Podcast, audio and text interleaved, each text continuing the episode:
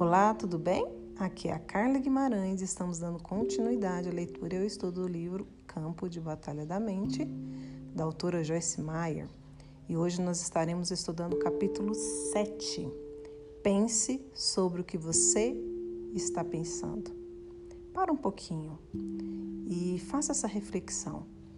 Você pensa sobre o que você pensa? Ela começa esse capítulo com o Salmo 119 e o versículo 15. Meditarei nos teus preceitos e as tuas veredas terei respeito. Meditarei. Então, quando a gente, quando ela fala, pense sobre o que você está pensando, é medite, reflita faça uma análise, faça uma reflexão sobre os teus pensamentos. Os teus pensamentos são pensamentos positivos ou pensamentos negativos? Pensamentos de fé ou pensamentos de desânimo, de descrença? A palavra de Deus ela nos ensina sobre o que deveríamos gastar nosso tempo pensando. E o salmista disse que ele pensava ou meditava nos preceitos de Deus. Então isso significa que ele passou muito tempo ponderando e pensando sobre os caminhos de Deus, suas instruções e os seus ensinamentos. E no Salmo, Salmo 1, o versículo 3, está escrito que a pessoa que faz assim é como árvore plantada junto à corrente de águas, que no devido tempo dá o seu fruto e cuja folhagem não murcha. E tudo quanto ele faz será bem sucedido. É muito benéfico pensar sobre a palavra de Deus. Quanto mais tempo uma pessoa gasta, e eu falo gasta no, no, no termo investe Quanto mais a pessoa investe tempo meditando na palavra, mais ela colherá o que? Da palavra. Então nós precisamos ter cuidado com o que nós pensamos. em Marcos capítulo 4, versículo 24, é, nos diz: Atentai no que ouves, com a medida com que tiverdes medido, vos medirão também e ainda se vos acrescentará. Que tremendo! Esse versículo nos diz que quanto mais tempo meditamos na palavra, que lemos e ouvimos, mais poder e habilidade teremos para fazê-la, mais revelação teremos sobre o que temos lido ou ouvido. Então, basicamente, isso nos diz que obteremos da palavra de Deus aquilo que investirmos nela. Então, note especialmente a promessa de que quanto mais reflexão e estudo devotamos à palavra, mais virtude e conhecimento voltarão para nós. A verdade é que a maioria, né, a maioria das pessoas realmente não coloca muito esforço pessoal no estudo da palavra. As pessoas elas podem sair e ouvir outros ensinamentos e pregarem e pregarem a palavra.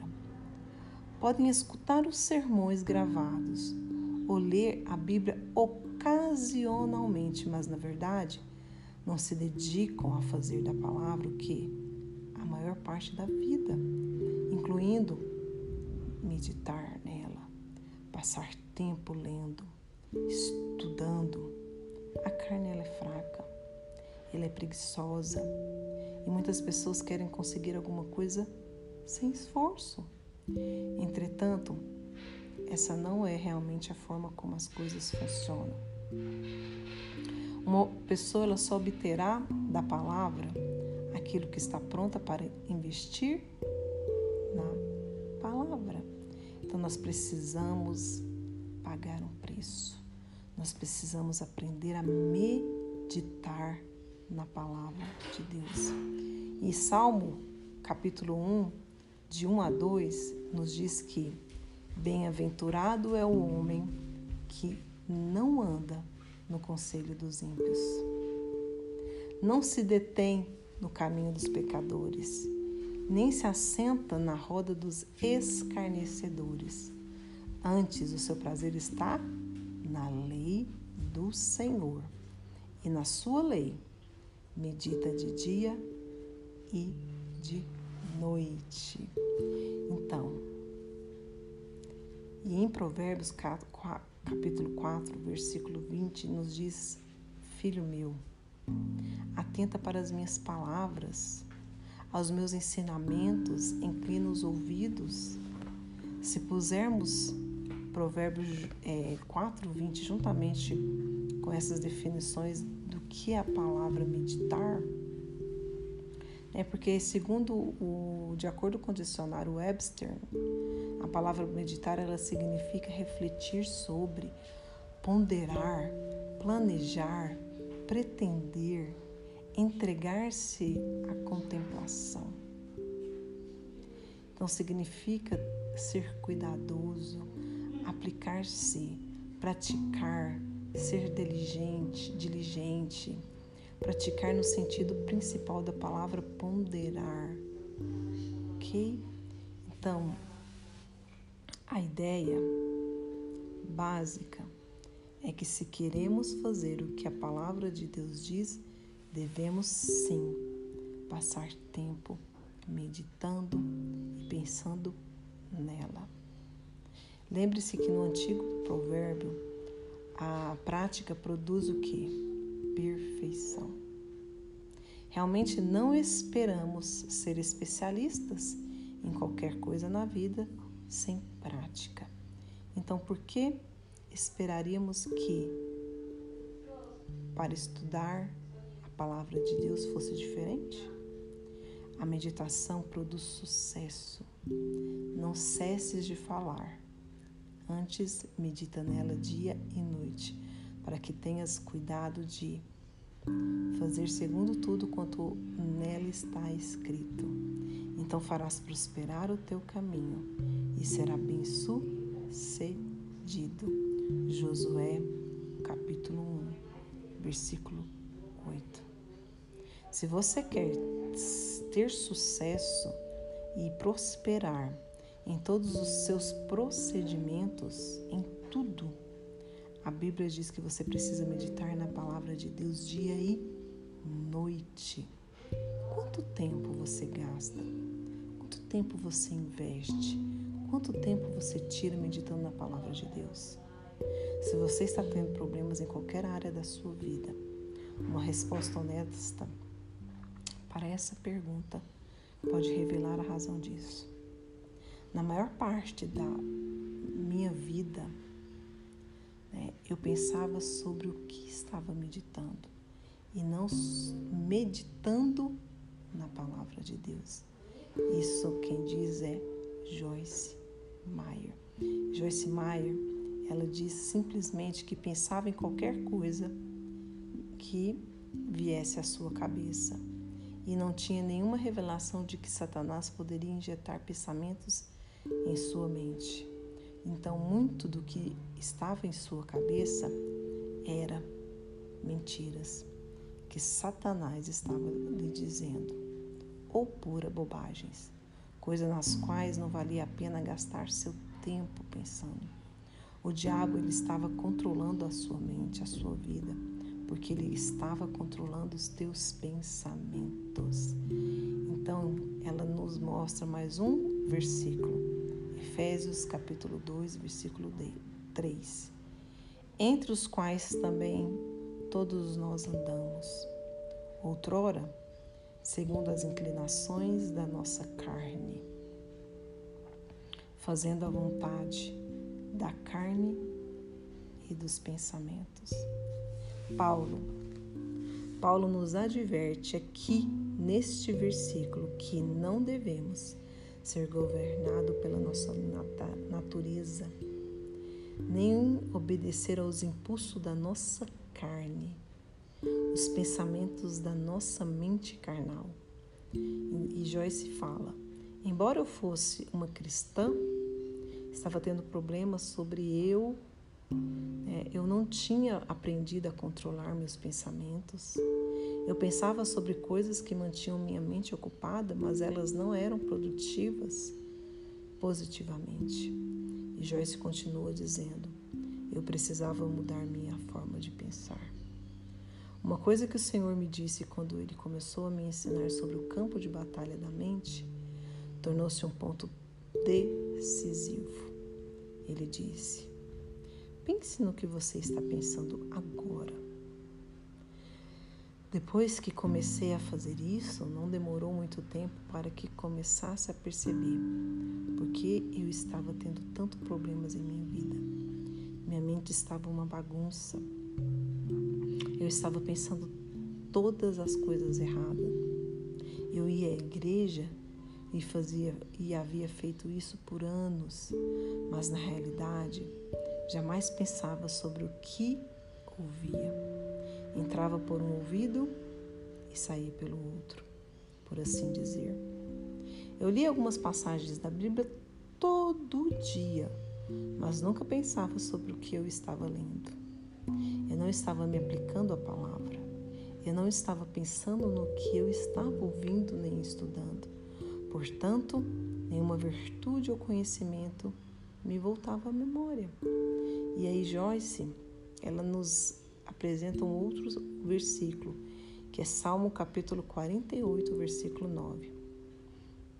Pensamos, ó Deus, na tua misericórdia no meio do teu tempo. O salmista Davi fala frequentemente a respeito da meditação em todas as obras maravilhosas do Senhor, ou poder, os poderosos atos de Deus. Ele disse que pensava no nome do Senhor, na misericórdia de Deus em muitas outras coisas correlatas. Quando ele estava se sentindo deprimido, escreveu no Salmo 143: Por isso, dentro de mim, esmorece o meu espírito e o coração se vê turbado. Lembro-me dos dias de outrora, penso em todos os teus feitos e considero nas obras das tuas mãos. Vemos nessa passagem que a resposta de Davi aos seus sentimentos de depressão e melancolia não era meditar no problema.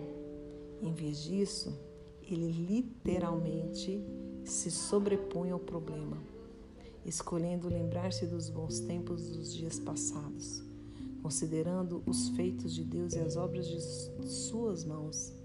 Em outras palavras, ele pensava em alguma coisa boa e isso ajudava a superar a depressão. Jamais se esqueça disso. Sua mente desempenha um papel importante na sua vida. Sei que é o poder do Espírito Santo trabalhando por meio da palavra de Deus que traz vitória à nossa vida. Mas uma grande parte do trabalho que precisa ser feito é alinharmos nossa forma de pensar com a de Deus e com a Sua palavra. Se nos recusarmos a fazer isso, ou escolhermos pensar que é sem importância, jamais experimentaremos vitória. Transforme mediante a renovação da tua mente. Em Romanos, o capítulo 12, versículo 2, diz que: E não vos conformeis com este século, mas transformai-vos pela renovação da vossa mente, para que experimenteis qual seja a boa, agradável e perfeita vontade de Deus. Nessa passagem, o apóstolo Paulo ele está dizendo que se quisermos ver a boa e perfeita vontade de Deus provada em nossa vida, podemos. Se tivermos nossa mente renovada. Renovada aqui, renovada a forma de pensar de Deus. Por, por esse processo de nova forma de pensar, seremos mudados, transformados naquilo que Deus quer que sejamos. Jesus fez essa transformação possível pela sua morte e ressurreição. Isso se torna o que? Uma realidade em nossa vida, por esse processo de renovação da mente.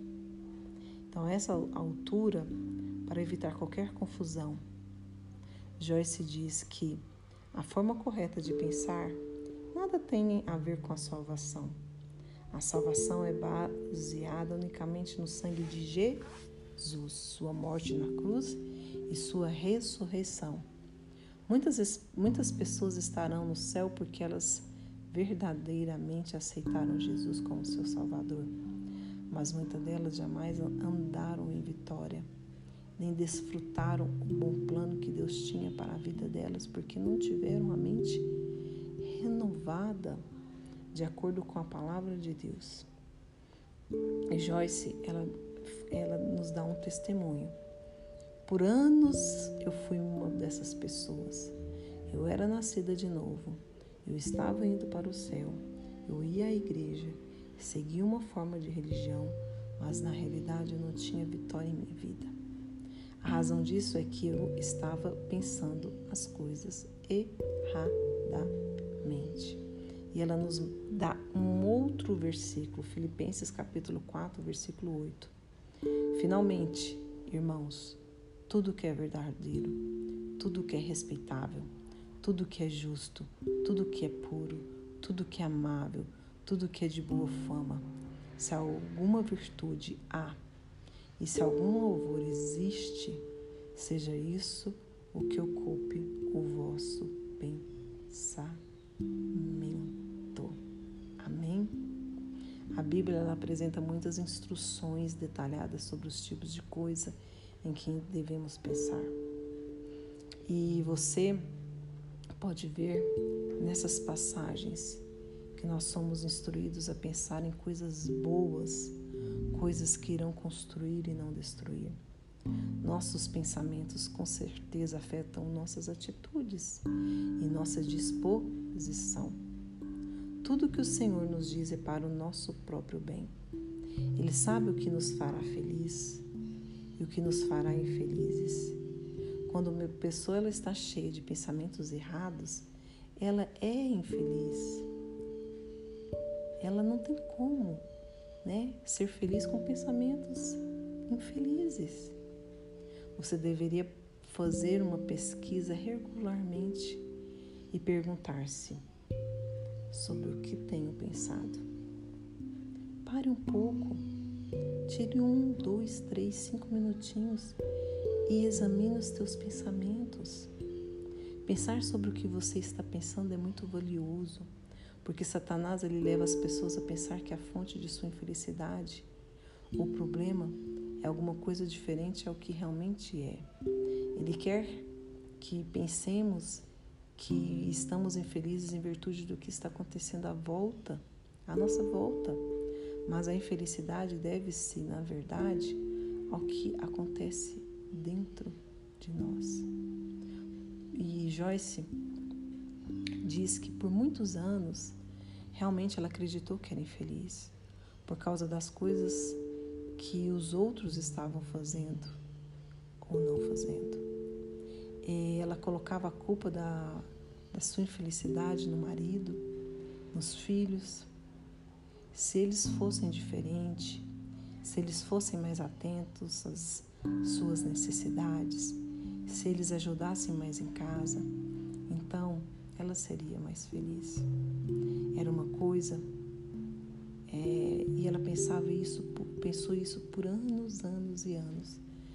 E aí, finalmente, ela decidiu encarar a verdade, que nenhuma dessas coisas tinha de fazê-la infeliz.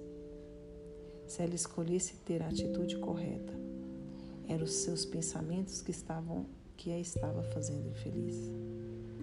E ela finaliza dizendo: Pense sobre o que você está pensando.